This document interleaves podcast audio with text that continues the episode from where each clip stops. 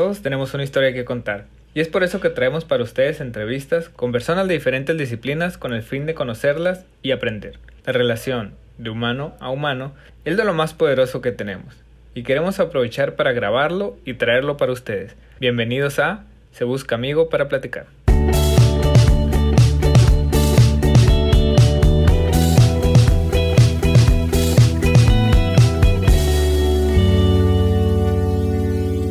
Amigos, bienvenidos a otro episodio mal de Se Busca Amigo para Platicar y en esta ocasión tenemos a un invitado extranjero, otra vez tenemos a, un amigo chileno por acá y en esta ocasión tenemos a Simón Carreño, quien es un joven emprendedor, CEO y cofundador de, ¿cómo se pronuncia tu empresa? Una... una Excentric. Excentric, ok, perfecto. Excentric, que es una empresa que desarrolla experiencias interactivas como aplicaciones o soluciones para empresas y ahorita que nos va a platicar un poquito más sobre todo lo que desarrollan aquí. Y pues bienvenido Simón, eh, ¿hay algo que te gustaría agregar acá a la presentación? Em, hola Gabriel, gracias. Em, la verdad es que está bastante bien. Eh, lo que podría agregar a lo que también nosotros hacemos es eh, desarrollo de videojuegos orientado a publicidad, que es como lo que faltó mencionar, que son los advert games. Perfecto, sí, este, ahorita vamos a compartir también ahí tus redes sociales y tus páginas para que vean, sí, sí lo vi, pero no, no se me olvidó ponerlo, los Advert Games están bastante interesantes, la verdad que no lo conocía, había visto pantallas publicitarias, pero ya poder interactuar con, con ella ya es otro rollo, ¿no? Entonces está interesante ahí lo que están haciendo ustedes. Simón, queremos que nos enseñes qué es lo que has aprendido tú a través de tus experiencias como emprendedor y como ¿Estudiaste algo relacionado a algo como el desarrollo web o algo por el estilo? Sí, estudié de ingeniería en informática, que le dicen acá. Allá debe ser como similar a... Ah, en software, ingeniería en, software. Sí. Eh, estudié esta carrera, cuatro años sacamos, saqué la, la ingeniería y empecé a trabajar y con la experiencia que tuve en mis trabajos siendo apatronado ¿cómo se llama? Pude, pude empezar el negocio. Ok, perfecto. Sí, eh, es lo que quiero que, nos enseñes porque en este podcast pues nos dedicamos a, a platicar con personas para que nos platiquen cómo han aprendido a través de las experiencias, a través de todo lo que han utilizado, ya sea a través de la escuela, libros, etc. Y queremos saber a ti, Simón, qué es lo que te motiva hoy en día.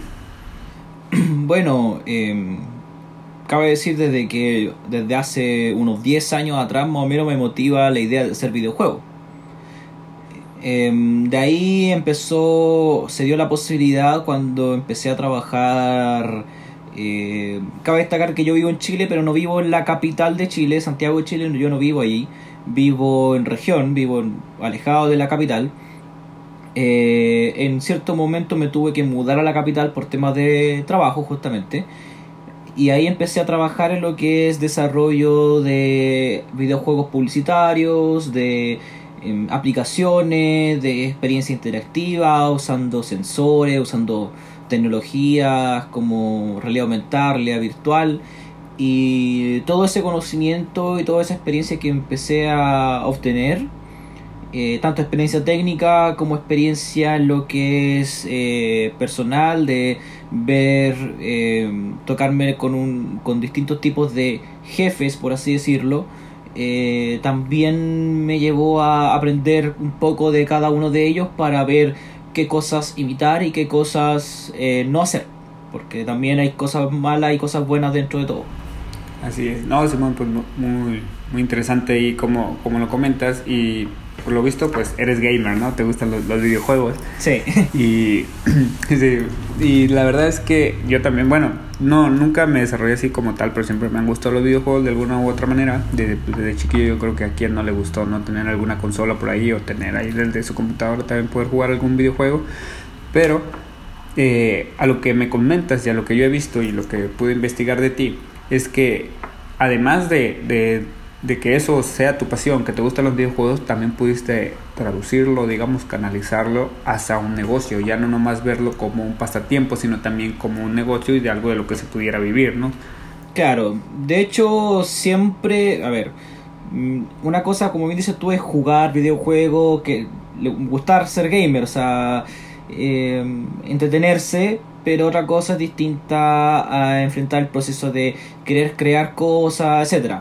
Em, un poco curioso que si yo me pongo a pensar en retrospectiva, mis primos, sobre todo, que son también muy gamers, eh, ellos normalmente siempre me decían a mí cuando era más pequeño que, eh, oye, ¿por qué te pasas más tiempo creando cosas dentro del juego? Por ejemplo, si está el editor de mapas del juego de estrategia, empezar a crear editor, eh, mapas, empezar a crear ciudades, empezar a crear civilizaciones, etcétera. Eh, ¿Por qué te entretenías más haciendo eso que jugando? Y que ahora lo pongo, lo pongo ahí como un, un punto de partida tal vez porque cuando yo em, decidí, dije ya, me gustaría empezar a hacer videojuegos cuando termine mi, mi universidad, que de hecho eso lo dije antes de entrar a la universidad, eh, siempre lo miré como una forma profesional, desde ese punto de partida en adelante, no, no pensé en que en que esto fuera como un hobby que me iba a mantener en un segundo plano mientras yo me dedicaba a tal vez informática tradicional, eh, desarrollo de sistemas web, tal vez de ciberseguridad, la banca, etcétera. No, siempre mi foco fue desarrollo de videojuegos eh, y eso me llevó, bueno, a tal vez comprometerme un poco más con ello y también un poco de, de rebeldía juvenil, entre comillas, porque también me llevé muchos comentarios en contra, o sea, mucho de que no, no, no, sé, no vas a poder vivir de esto, o está bien que te guste, pero eh, déjalo de lado, úsalo como hobby, pero dedícate a trabajar, a ganarte la vida. Sí, me, me imagino, me imagino que, que debió haber sido algo algo por el estilo que casi todos les pasa. De hecho, vengo, te comentaba hace rato, venía a otra entrevista y lo mismo, nada que ver, o sea, bueno, igual son emprendedores los dos, pero ella se dedica más a es cocinera, todo este rollo del veganismo y todo este. Entonces es distinto a lo de los videojuegos, pero a final de cuentas les pasa lo mismo, ¿no? Cuando se quisieron lanzar es como que de repente te encuentras como que con una barrera que te. que de alguna u otra manera, pues. Te limitan siendo muchas veces tus principales. Bueno, las principales personas que te rodean, ya sean tus padres, tus hermanos, tus primos, tus amigos muchas veces por protegerte lo hacen, porque me imagino igual muchos lo vieron y dijeron, no, pues es que los videojuegos nomás es un pasatiempo, no deja, no deja nada y ahorita es uno de los negocios que más dinero deja, ¿no? Yo ahorita ves a los típicos juegos ahorita que están top que Fortnite, todos estos que de repente ves una noticia que, ah, que el campeón de Fortnite ganó no sé cuántos millones de dólares y tú te quedas con cara de que, wow, o sea, si yo, yo tengo no sé cuántos años emprendiendo, tengo no sé cuántos años trabajando para tal empresa y ni de loco veo esa cantidad ahorita, ¿no? Entonces, los videojuegos son un muy buen negocio hoy en día, ¿no? Claro, igual hay que considerar de que como arte en general o expresión artística, eh, tienes que pensar de que siempre va a entrar un mundo completamente competitivo entre los pares desarrolladores. Y yo creo que no solamente sea en el arte sino que sea en todo orden de cosas de que tratar de siempre dar lo mejor para eh, incentivar un poco esa competitividad en tal vez incluso no, ni siquiera con los demás sino que con uno mismo. Así es. Oye, ¿y, sientes que por medio de tus proyectos, lo que estás haciendo en Excentic, eh, estás cumpliendo con tu propósito? En parte sí, reconozco de que el desarrollo de, de la empresa Excentic me ha ayudado mucho a mirar lo que es el desarrollo de videojuegos. Pero si me pongo a pensar como pensaba yo mismo hace 10 años atrás, eh, probablemente este no era el camino que esperaba. Sin embargo, cumple y va cumpliendo el objetivo. Ahora, mis metas actualmente siguen siendo siguen siendo como se llama desarrollar videojuegos, pero ya viéndolo con este enfoque que le doy en Excentric, entonces en pocas palabras la respuesta sería sí. Sí veo que, que cumple el objetivo. ¿Y te consideras productivo, sobre todo, por ejemplo, en este tipo de, de, negocios donde yo creo, ¿no? ¿no? No he trabajado en alguno, pero me imagino que, que implica mucho trabajo el desarrollar un videojuego, como le decías tú cuando lo hacías, cuando jugabas videojuegos, el desarrollar mapas, todo eso, muchas veces a, otras personas, como por ejemplo a tus primos, de repente como que sí te gusta, pero como que te da flojera. decir, ¿sabes qué? No, qué flojera, mejor me pongo a jugar. Igual acá, ¿no? Me imagino que cuando alguien llega un cliente y te pide desarrollar algún, algún proyecto en específico, pues de repente necesitas mucho tiempo de concentración para poderlo desarrollar tal cual como te lo pide con las especificaciones. Entonces yo me imagino que, que debes de ser bastante productivo, ¿no? ¿Tú cómo te consideras? Mm, mira, que hay dos tipos de desarrollos que hago principalmente. Hay un desarrollo que es muy, eh, entre comillas, eh, de poco tiempo, o sea, que son desarrollos bastante rápidos, donde un cliente llega, me pide algo y lo quiere para eh, tres días más o para una semana más y el, ponen el tiempo muy corto y los tiempos de entregas también tienen que ser acorde a eso. Y por otro lado están los desarrollos ya más a medida de que ya tenemos un mes, tenemos varias semanas para desarrollar esto. Eh, y bueno, debo reconocer de que me tomo mi tiempo para ambos tipos de proyectos, tanto para los que son rápidos como para los que son ya de desarrollo que requieran más tiempo de, de, trabajo. Perfecto. Oye, ¿y, ¿y, cómo le haces entonces para organizar eh, ese tiempo para poder cumplir las metas? ¿Tienes alguna rutina o ya, ya de plano la experiencia te ha dado como que las herramientas para hacerlo de manera más fluida? Eh, normalmente lo que hago es, eh, bueno, ya actualmente, más, más actualmente, antiguamente cuando todavía estaba en el proceso de aprendizaje, era como eh, entre proyecto que llegaba, empezaba a hacerlo, si me llegaba otro entre medio eh, lo dejaba para después de que terminara el que estaba haciendo, pero ya cuando se empiezan a juntar en paralelo empezaba a ser un, problema. Eh, ahora ya llevo un orden más de que para qué fecha hay que obtener tales proyectos y en base a eso voy designando prioridades como ya hoy día avanzo en esto, a la tarde avanzo en, en este otro proyecto.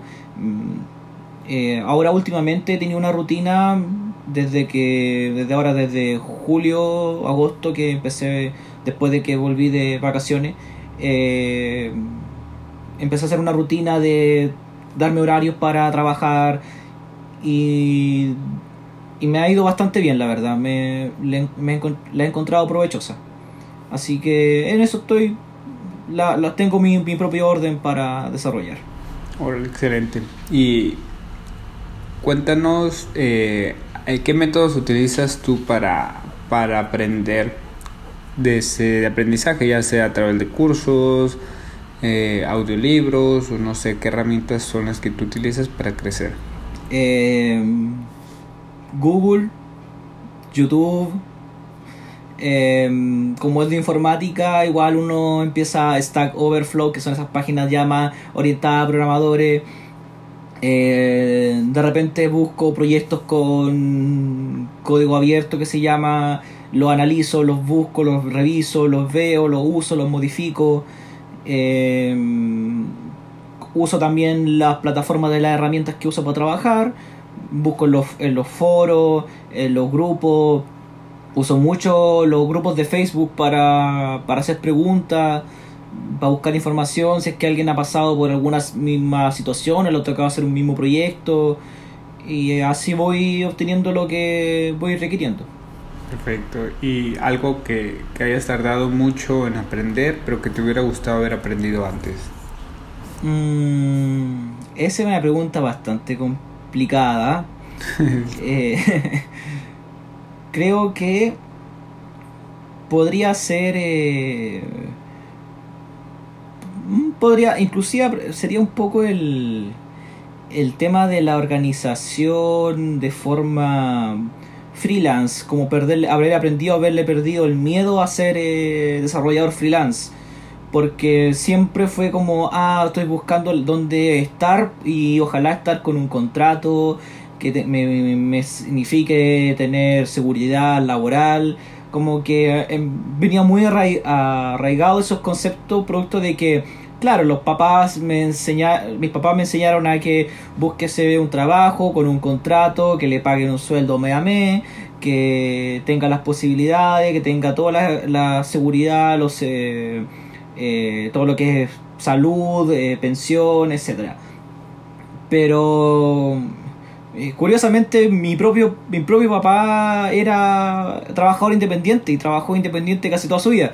Entonces, claro, ya cuando en el momento dije, ya voy a empezar a hacer esto porque eh, partió después de que me despidieran de allá de Santiago, de la empresa donde estaba trabajando, y, pero fue extraño porque me despidieron y me dijeron, ya, te vamos a despedir, pero eh, tenemos dos trabajos que queremos que no hagas por fuera. Entonces, básicamente me, alivió a mí de que eh, ya me estaban despidiendo, pero era por sacar un costo en la empresa, pero los, los, trabajos seguían estando. Entonces, tuve empecé con él trabajando de forma freelance personal. Ya después llegó otra persona, que otro ex, ex colega de trabajo, que me empezó a dar más trabajo.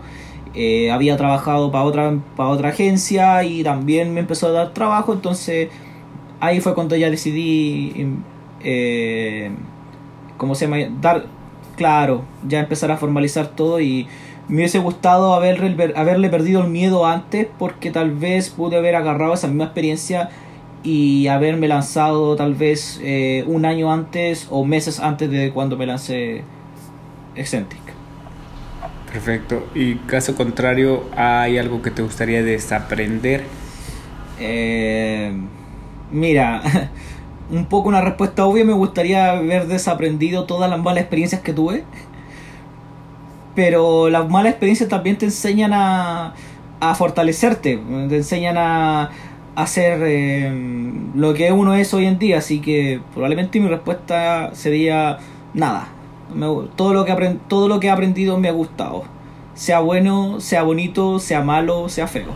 Me, encanta porque muchos de, yo creo que la mayoría de las personas que he entrevistado, ya vamos cerca de los 20 episodios, eh, la, muchos me, dicen esta respuesta y me gusta, y me gusta que la repitan porque significa que han aprendido algo.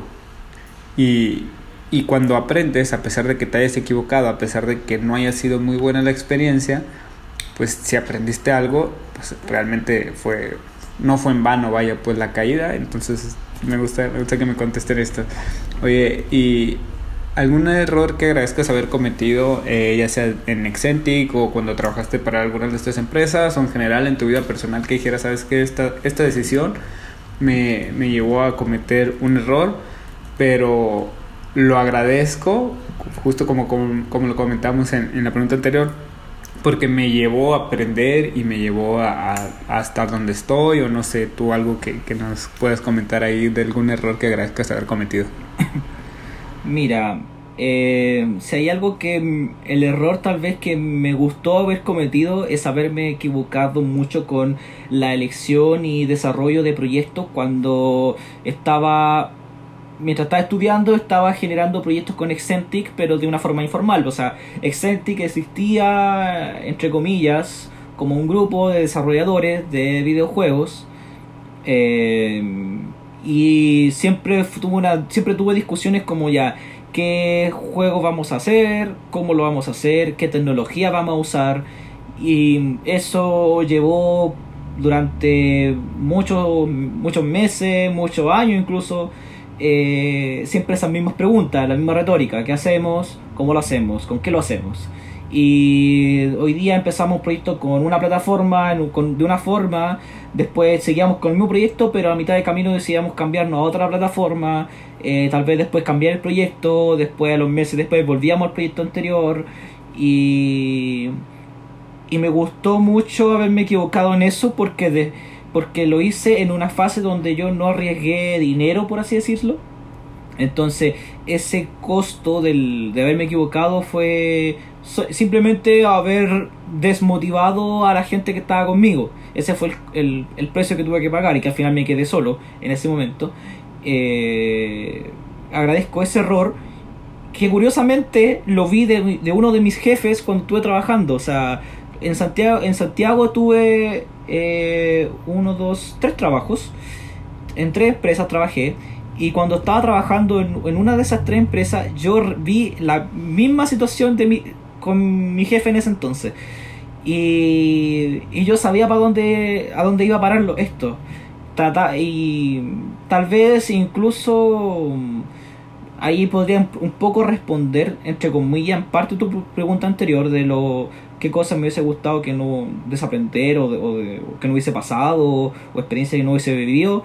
Eh, es porque mm, me sentí tan identificado con la situación de él que traté de ayudarlo. Y ese tratar de ayudarlo me llevó a un conflicto con él, con la persona que estaba segundo al mando de, de la empresa y eso generó muchos roces que al final a la larga terminaron en que no me quisieron renovar el contrato. Entonces, pero fue por un tema, fue porque vi las mismas situaciones. Y bueno, en este minuto sé que con lo que para lo que estaban haciendo el proyecto que estaban haciendo no les resultó muy bien, que digamos, pero sé que todavía ellos están trabajando, así que por ahí tienen que estar. Perfecto. Hace, hace, hace rato que no, no sé de ellos, la verdad. No, pero volvemos a lo mismo, ¿no? Son experiencias que a final de cuentas te aportan de alguna manera u otra, aunque haya sido en ese momento algo negativo, pues hoy en día ya como digamos se superó eso y, y de eso aprendiste algo y te sirvió de experiencia y hoy lo puedes contar como una anécdota que te ayudó a crecer, ¿no? Entonces eh, es, es, es, lo importante a veces de, de, cuando uno está emprendiendo, no importa, no necesariamente tiene que ser un negocio, puede ser cualquier, cualquier actividad que uno hace. Eh, el hecho de, de, caerse pero levantarse y aprender, ¿no? Eso lo escuchamos en todos lados, sobre todo los que andamos en el mundo del emprendimiento, lo escuchamos, lo vemos hasta en la sopa, pero siempre es importante volverlo a recalcar porque las caídas sí te, te mueven el piso en su momento, pero el día de mañana, cuando ya te levantaste, lo cuentas como una anécdota, como una experiencia y aprendes, ¿no? Entonces, qué, qué padre que, que, te hayas podido levantar que hayas podido salir adelante de, de, esas experiencias que a final de cuentas fueron errores, pero te aprendiste, ¿no? ¿Algún consejo que, que puedas darle tú a las personas que aspiran a desarrollarse en el mismo ámbito que tú, ya sea desarrollando videojuegos o en el tema de, de la informática, el software, algo que, que tú que te hubiera gustado algún consejo que te hubiera gustado escuchar cuando tú eras estudiante em, mira soy malo para dar consejos la verdad en, en, la parte profesional al menos. Okay. pero sí me hubiese gustado tal vez el consejo es que mm, no le tengan miedo a la a las adversidades. O sea cuando existe la siempre existe una solución. Eh, trata de siempre eh, en cualquier si hay un problema ya muy grave eh, mejor es detenerse pensar un rato inclusive tal vez distraerse y después volver a entrar al tema porque la verdad es que en algunas oportunidades cuando me he visto en situaciones bastante bastante oscuras al final después sigo eh, obtengo la respuesta a la, problemática tal vez de la forma menos eh, esperada sí muchas veces pensar en frío no te como que te aclara la mente el distraerte el, hecho de, mantenerte un poquito separado del, calor ahí del problema te, te hace pensar y reflexionar de, de una mejor manera no claro ahora igual siempre yo soy de los que aprovecha el ímpetu. Es decir, de que mientras estoy motivado haciendo algo y si estoy tratando de resolver un problema, sigo y sigo y sigo y quedo, como dicen, quedo pegado en el tema y sigo dándole vuelta y sigo dándole vuelta.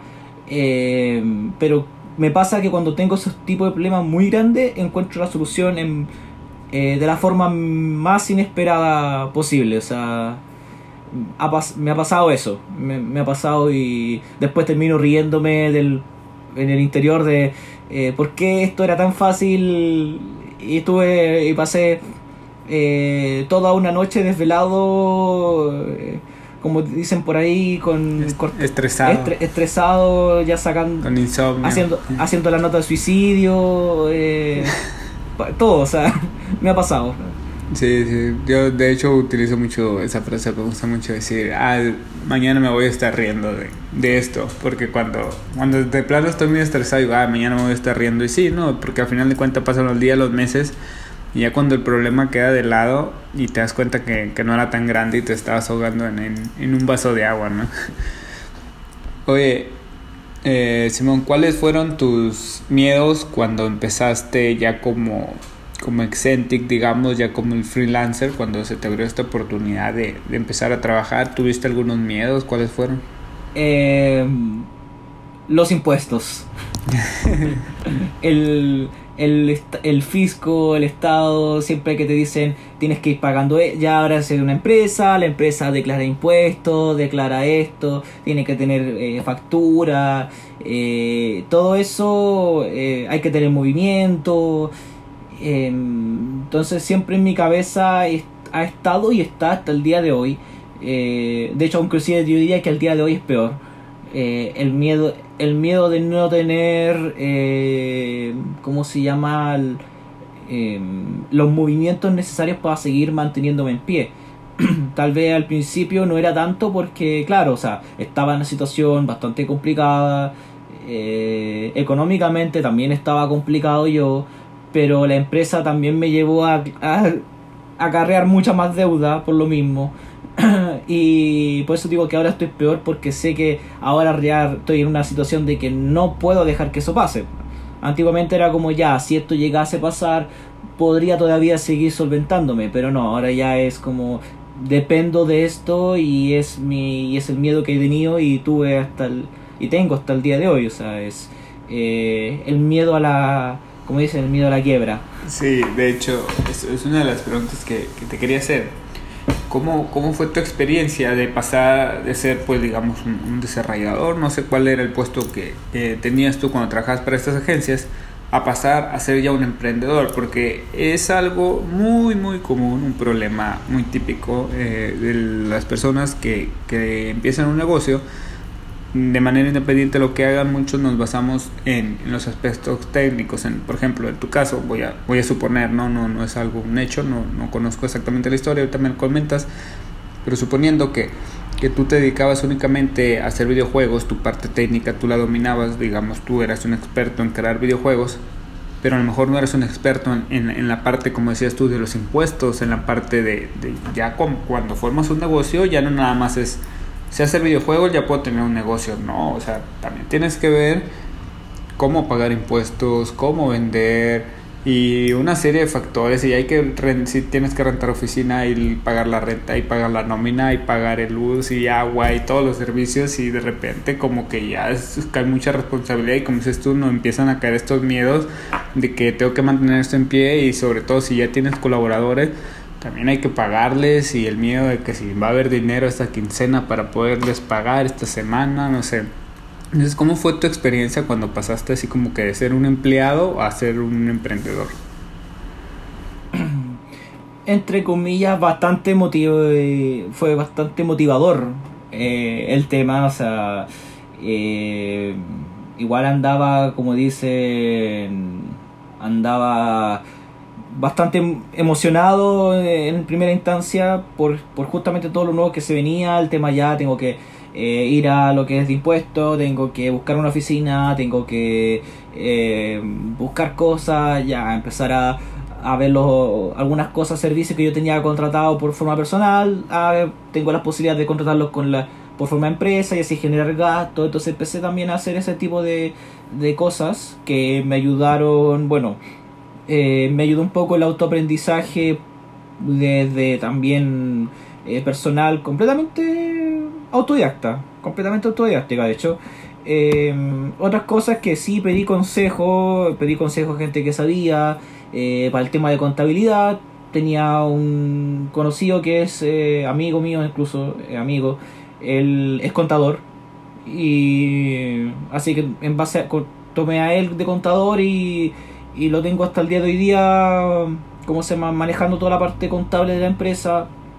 Eh, el tema de los colaboradores lo trabajo de manera freelance con todos, así que eh, también ahí eso me da un poco de ya más o menos visibilizar de que ah, el proyecto tanto me va a generar acá, tengo que pagar allá eh, ah, pero tengo caja, no tengo caja para pagar, entonces también eso me permite conversarlo con la gente eh, directamente, decirle, mira, sabéis que este proyecto lo pagan a 30 eh, días, a 45 días, por ende el pago te lo voy a hacer a ese tiempo, o sea, me pena me paguen, yo te pago. algunos lo han aceptado bien, otros me dicen, págame una mitad al principio, después...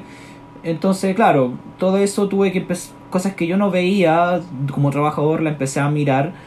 Eh, y claro, o sea, si me pongo a pensar, mi vida cambió bastante. Eh, en otras cosas siguieron igual, otras cosas se aumentaron. Eh, aumentaron las responsabilidades, aumentó, aumentó el estrés, aumentaron las tasas de café.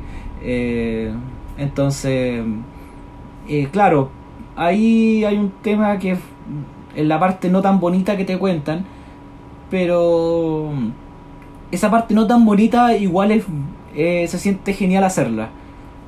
Y te da otra perspectiva después ya tienes otra perspectiva cuando enfrentas inclusive situaciones de eh, buscar el empleo, porque debo reconocer que a veces cuando he estado bastante mal en la empresa he, pensado en buscar empleo, pero reviso la oferta que llegan em, y todo y me da tengo otra perspectiva al momento de, enfrentarla. Y sí y sí em, es, como se llama em, es un cambio total el hecho de pasar a ser emprendedor. Sí como, como lo decíamos, ¿no? son, son aprendizajes y como dices tú, eh, a veces no te cuentan la parte bonita, muchas veces vemos sobre todo en redes sociales, ¿no? El éxito, el emprendedor exitoso. Y por eso también como que se sobreexplotó esta palabra y que a veces, a mí me gusta mucho el tema del emprendimiento, pero siento que sí se sobreexplotó mucho. Y porque todo el mundo lo relaciona, o sea, tú buscas emprendedor en Instagram y te van a salir un Lamborghini, casas de millonarios y gente rica. Y realmente el emprender es algo súper complicado, sobre todo si no tenías ni idea de lo que te estabas metiendo. Como te digo, muchas veces decimos sé hacer tal o cual actividad, sé crear tal producto o servicio y creemos que con eso ya podemos tener un negocio, pero apenas empiezas a, ver todo este, este ambiente, todo este panorama y como si esto aumentan hasta las tasas del café por el estrés y todo un movimiento ahí, pero que a la vez, a la par, el ir caminando por ahí te vas aprendiendo y vas, vas conociendo personas excelentes y la importancia de rodearte de personas que te puedan ayudar en un futuro, como lo decías tú, como este contador que es tu amigo, entonces no tuviste muchos problemas, entonces hay la importancia ¿no? de, conocer personas. Oye, ¿qué te gustaría cambiar en la industria de, de los videojuegos en Latinoamérica? eh es difícil esa pregunta porque igual mi enfoque no es el videojuego de consumo masivo, que, es como por ejemplo lo que hace, no sé, eh, Gameloft, hace Ace Team aquí en Chile, eh, o hacía Behavior, eh, que son videojuegos que son de consumo masivo, ya sea en móviles, en redes sociales, o en consola, o en PC. Pero mm, entonces, mi opinión va un poco más de la parte fan, háblese, eh, parte gamer, que me gusta. De, de, una marca en específico sería. Más no, no, no, lo que digo eh, va como en la parte muy personal, no tan profesional, una vista como de la parte. Eh, ¿Qué juegos me gustarían haber visto de forma eh, hechos aquí en Latinoamérica? Eh, me gustaría haber visto más eh, experiencias similares a los juegos eh, tradicionales con los que crecí yo. O sea, me gustaría ver un Doom hecho en, en Latinoamérica. O un, un Call of Duty hecho en Latinoamérica. O un Fortnite hecho en Latinoamérica o eh, el FIFA hecho en Latinoamérica o el PES hecho en Latinoamérica. O sea, eh, juegos más, más, tal vez con una, claro, más grande, más top, sí. Eh, pero una opinión completamente orientada a la parte gamer, orientada a la parte personal. Sé que, sé que existen algunos que conozco que son bastante tops. sé que hay algunos que sé que hay muchos que desconozco y que probablemente están ahí pero sí me gustaría más o menos ver más ese tipo y de hecho eh, volviendo al tema de la experiencia de, de haber pasado eso de los proyectos en Excentric eh, de forma por así decirlo, ya personal con la gente que me rodeaba en la universidad o por internet, era justamente, mi intención era crear, háblese un, un triple A, un, video, un juego para PC con, con buenas gráficas, con buena historia, con alta complejidad.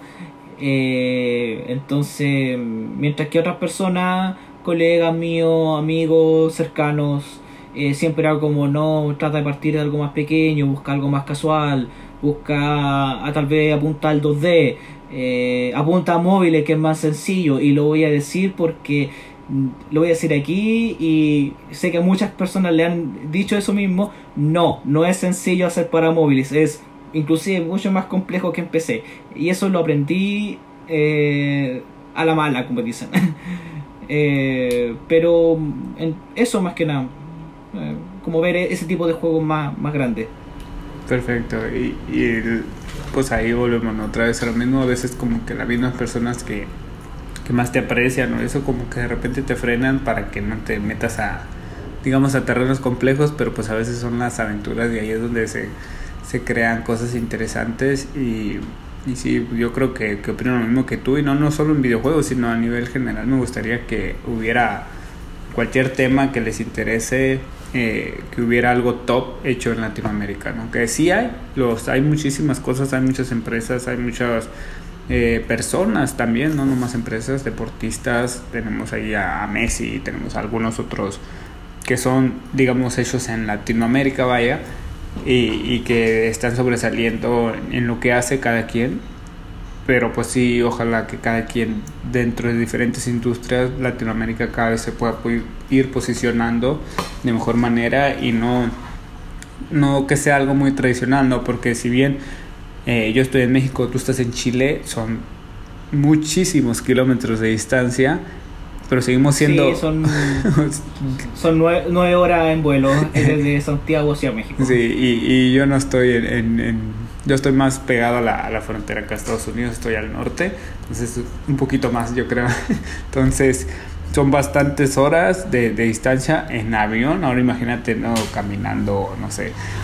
Este, pero aún así, fíjate, a pesar de la distancia, y es a lo que quería llegar, es que seguimos siendo muy tradicionalistas, seguimos teniendo, digamos, eh, muchas cosas en común y muchas de esas son pues que a veces malinterpretamos o creemos que lo hecho en Latinoamérica no es algo bueno.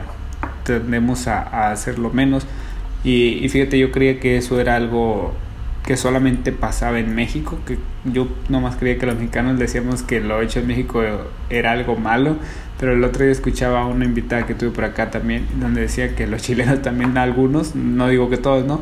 Tenían esa percepción también, ¿no? Que, ah, que porque está hecho en Chile está hecho mal y también lo he visto en otros países, ¿no? Entonces, que deberíamos de cambiar esa perspectiva y empezar a apoyar estas industrias como la de los videojuegos, como de cualquier otra cosa que se realice acá, porque por ejemplo, ¿por qué no hay un smartphone eh, latino que sea que esté entre los tops? Siempre vemos los de Estados Unidos y los de China, por ejemplo, ¿no? Es, es un ejemplo que se me ocurre. Eh, o igual, no sé, alguna, alguna marca de automóviles. Siempre vemos norteamericanas, europeas, asiáticas, pero no vemos ninguna latina, ¿no? Claro, eh, se, hay conceptos que se hicieron hace años, pero que no tuvieron, ¿cómo se llama?, el impulso que tal vez debían tener eh, Así es.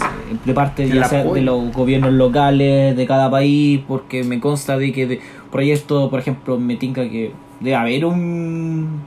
Eh, haber habido hace años atrás un auto completamente hecho, no sé, pues hecho en México. Eh, en Chile conozco que por ahí cerca de los años 70 se había hecho un automóvil hecho en Chile, pero también no prosperó, no siguió. Eh, smartphone, sé que hay un smartphone aquí hecho en Chile. Que, que era bastante bueno en su minuto, pero desconozco cómo está la situación actual. Eh, pero eh, a lo que voy, o sea, lo que dices tú tiene bastante sentido, pero también va un poco de la, yo diría que un poco de la cultura que tenemos, porque por ejemplo acá los chilenos son muchos de si a esta persona le está yendo mejor que a mí, tengo que hacer lo posible para que le vaya mal. O que eh, bajarlo, tirarlo para, como dicen, tirarlo para abajo. Eh, o evitar de que esta persona esta persona está queriendo hacer algo que le va, le va a dar mejores resultados que a mí entonces lo trato de desmotivar de tal forma de que no lo haga, que no se atreva y no salga adelante. Eh, ese, ese tema de la cultura está también arraigado del, de lo tradicionalista, de que usted busque una empresa y trabaje 25, eh, 25 años y después se retira y tiene su jubilación y sus años de vacaciones durante todos los meses que trabajó. Eh, lo, lo he vivido, lo he conversado me ha, me ha tocado discutirlo más de alguna ocasión con, con, mi, con mi mamá sobre todo, pero a la larga hay que apoyarse de la gente cercana. Em, la familia, hay gente que eh, tal vez ellos te aconsejan en buena forma y saben que de todas maneras te pueden apoyar, pero eh, sí es difícil cuando tú estás tratando de lanzarte con algo, hacer algo que sea disruptivo en comparación al resto y ver incluso que esto, tu propia familia de repente te echa para abajo o que espera de que eh, se, te, se te pase esa etapa y vuelvas a ser una persona normal como dictan las normas de la gente. Eh, y me consta, hasta el día de hoy debo debo decir de que hasta el día de hoy me consta de que hay gente conocida mía y familia incluso que espera que se me pase y que vuelva y que no, no es que vuelva, sino que empiece a trabajar en cosas de informática tradicional. Sí, digo, eh, es impresionante, ¿no? Que estemos en, en pleno 2019 y, y, que a pesar de la distancia que hay entre México y Chile y todos los países que hay por medio, pues yo creo que la mayoría, si no es que todos, eh, tienen este, estos mismos pensamientos que, que, tenemos que ir dejando de lado poco a poco. Simón, cuéntame, eh, ¿qué es lo más random que han desarrollado ahí en Excentric? ¿Que alguna, algún trabajo que digas tú estuvo extraño o estuvo divertido y para alguna empresa o no sé? Cuéntanos. Eh, creo que lo más extraño que nos ha tocado desarrollar fue un proyecto que hicimos este año para mm, eh, las fiestas patrias de Chile, donde teníamos que bailar, bailar el baile nacional, la cueca. Teníamos que bailarlo en una plataforma eh, y conectado a un computador y era un escenario estilo donde te aparecían los pasos, pero los pasos eran en realidad, no sé, pues era un esquema de estilo Guitar Hero, donde aparecía una pista para, para adelante y aparecían las notas que tenías que presionar, que esas notas eran los, eh, los pasos a seguir. Em, otra cosa bastante así divertida, estresante, eh, pero buen proyecto que nos salió fue una, unos video bots igual similar a las cámaras de fotos de estas, de estas cabinas que tú no sacas fotos, pero en este caso te sacabas un video y eso se hizo para apoyar a la selección chilena en la Copa América que hubo eh, este año. Entonces, entonces son esos como proyectos bastante importantes y bastante divertidos que nos ha tocado realizar. Perfecto, me, me gusta se escuchan bastante interesantes. Creo que vi uno parecido al que comentas como el de la selección, lo vi por, pero lo vi en la NFL, eh, donde llegaba, llegaba una persona y en la pantalla seleccionaba a los jugadores y de repente como que salían los jugadores y se tomaban la foto contigo, ¿era algo así? Sí, lo, lo, lo vi, lo vi y no, o sea, este era un proyecto que tú te grababas en una cabina y que era un ah, mensaje de aliento, sí, como la cabina, para alentar a la para alentar a la selección. Pero ese proyecto que tú me mencionas, sí, de hecho, eh, incluso me preguntaron si podía hacerlo. Eh, un cierto cliente me, me preguntó, ¿puedes hacer esto? Y claro, ahí le tuve que explicar todas las implicancias que traía el proyecto, pero eh, sí, conozco el proyecto y es bastante bueno, sí, bastante conocido. De hecho, se, se viralizó mucho en las redes sociales. Sí, se ve, se ve bastante complicado de, de, hacerse porque digo, ay, caray, de repente como que hacer las combinaciones de los jugadores y eso, pero sí estaba, estaba bastante interesante que... Eh, es curioso lo que dices tú, mencionas, porque claro, eh, uno lo ve desde afuera y dice, tal vez es complicado, es bastante sofisticado, eh, y una de las cosas que me ha pasado a mí en general es estar al otro lado de la vereda, es mirar y decir, eh, ya, estas cosas sí, realmente son complicadas, pero cuando de repente me dicen, oh, está genial, se ve súper bueno esto, que te quedó súper súper bonito y todo, y, y, uno por dentro uno dice, pero... No le invertí ni cinco minutos. No, es una, algo así, y de hecho eh, me ha pasado de que me tiendo mucho a infravalorar el trabajo que hago. Eh, me pasa, no sé si me pasa por un tema de un tema personal, por un tema de que mi forma de ser es un poco eh, pesimista tal vez, eh, siempre pensando en la síndrome del impostor, digamos. Claro, o el síndrome del, ¿cómo dicen? Del eh, del impostor. Sí, sí, el impostor cuando, cuando sientes ¿no? que, estás en un lugar que no deberías, pero pues la, la misma gente se encarga de, de hacerte ver que, que, estás en el lugar adecuado.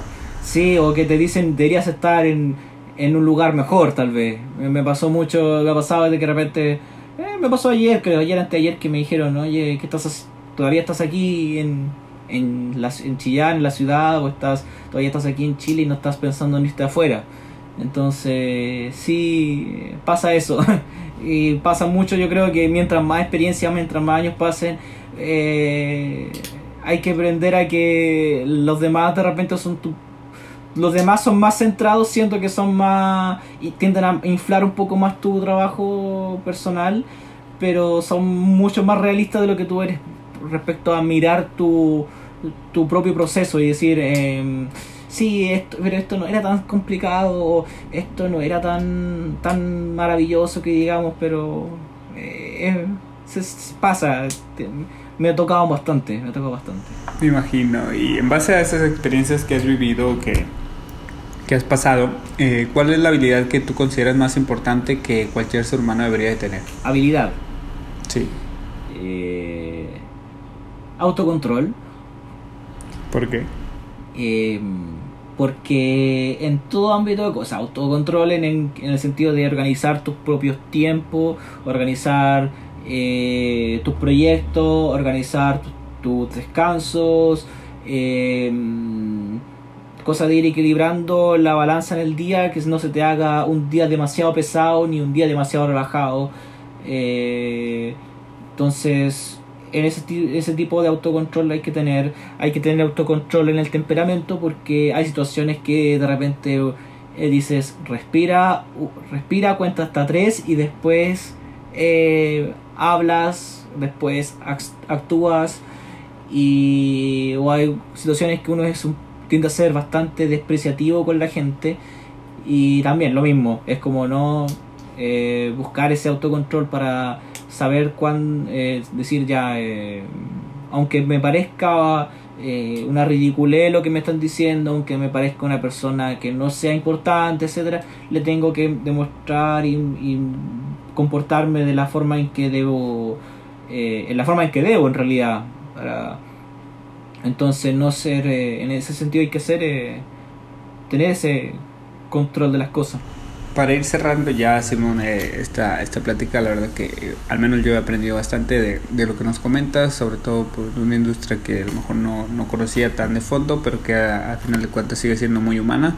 Eh, ¿Alguien que nos recomendarías leer o, escuchar o ver algún documental? No sé, tú, que, algo que nos pueda recomendar. Mira, yo debo decir de que no veo documentales ni he visto videos de charlas ni de personas creo que una de las cosas que perdí durante el tiempo que estuve trabajando de forma patronada fue eso, de como buscar ese, esa fuente de inspiración o fuente de conocimiento en otras personas. Eh, antiguamente, claro, era como, ah, me, esta persona es mi modelo a seguir y trato de eh, seguirle los pasos siendo un fanático, por así decirlo, de, de, de alguien o de un libro o de una historia Mm, yo creo que es básicamente lo ah, recomendaría buscar eh, buscar dos o tres eh, cómo se llama personas dedicadas a la al cómo se llama al área que está, interesado y empezar ahí a ver cómo ha sido su experiencia en la empresa que ellos tienen o en las empresas que ellos han tenido y buscar ese tipo de información. Me, ha servido bastante. Me acuerdo que tiempo atrás vi unos documentales de, de empresas de videojuegos y, y claro, busqué las empresas de videojuegos que me gustan a mí y empecé a ver su historia, entonces también es como saber eh, a qué se enfrentaron ellos y cómo lo solucionaron. Y, entonces recomiéndanos un videojuego. El, tu favorito. ¿El cuál es tu favorito? Uh, qué, qué difícil. eh, creo que mi favorito hasta el día de hoy, eh, inspiración mucho de mi, de mi serie de libros que escribo de forma eh, bastante personal, eh, fue Exen, un juego del año 95 creo, 1995, 1996. me, me olvidé específicamente la fecha hoy en día pero es en primera persona y es como era un, uno de los juegos derivados del Doom, pero era más de medieval, de mago, de, eh, criaturas fantásticas, de, mm, eh, tenía otra historia de trasfondo. Eh, ¿Eres escritor también entonces? ¿Escribes...? Sí, tengo de forma, de forma bastante mm, como un hobby. Eh, escrito, he escrito desde hace unos 10 años aproximadamente. Eh, he escrito mi historia y que la en este minuto voy en, en el séptimo, por así decirlo, libro de, de la saga, de, toda la, la, serie. Y mm, donde, claro, inclusive he plasmado algunas experiencias personales, gente que conozco, eh, conceptos de, creación, de repente eh, juegos que he jugado, situaciones que me han gustado, las he plasmado eh, de alguna u otra forma. Entonces, eh, sí, tengo eso y lo, escribo en, en, una plataforma en línea. Ah, ok, ¿son, en, son formatos digitales? Sí. ¿Tiene, ¿Y qué, qué, nombre tiene la saga o cómo los pueden encontrar? Es, está en Wattpad, que está esta plataforma de de, ¿cómo se llama?, de literatura donde puedes leer historias creadas por personas comunes y corrientes, o bien escribir tus propias historias. Eh, y la saga o el libro se llama El libro de Shadows. Y son siete hasta el momento que estoy escribiendo el séptimo y estoy tratando de dar una publicación capítulo a capítulo, semana por semana. Ok, perfecto. ¿A quién admira Simón?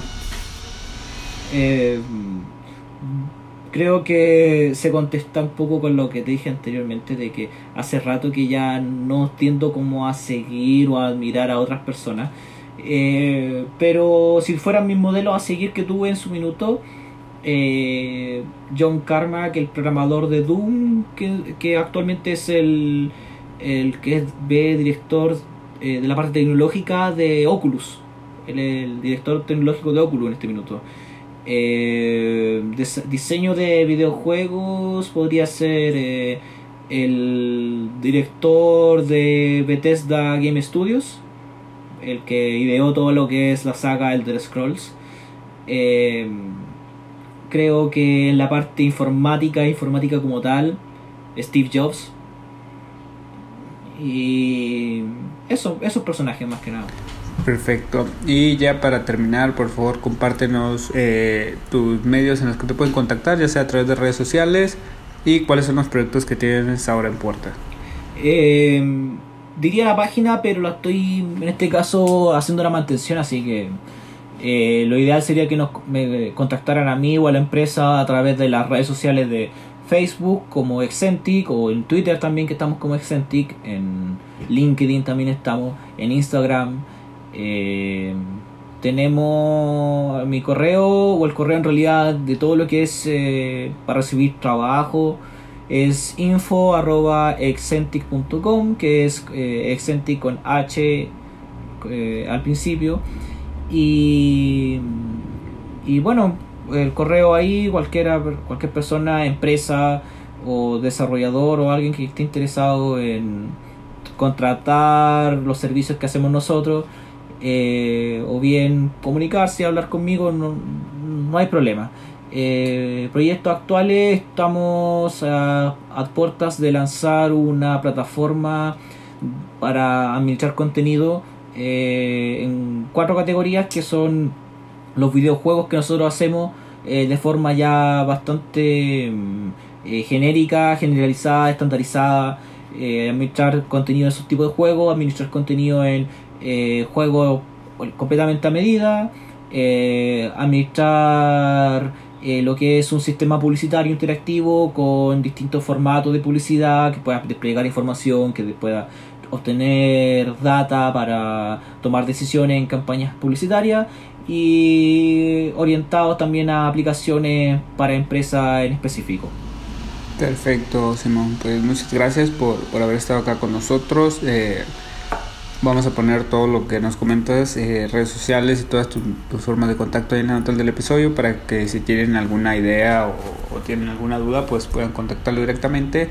Y pues muchas gracias por, por habernos abierto las puertas, ahora sí que hasta Chile y habernos platicado tu historia, que, la verdad es bastante interesante, que a pesar de, de, estar en industrias totalmente distintas, siempre es bueno y siempre se puede aprender algo de las historias de las personas. Sí, de hecho es bueno porque también ahora con todo lo que es la tecnología eh, estamos acercándonos todos cada vez más. Las fronteras son eh, meramente eh, ficticias en la, en la parte administrativa de los países, pero tú y yo estamos conversando actualmente y estamos a miles de kilómetros de distancia y lo bueno también, mis, propios servicios, proyectos se pueden exportar a cualquier parte del mundo y eso eh, también tiene un, plus.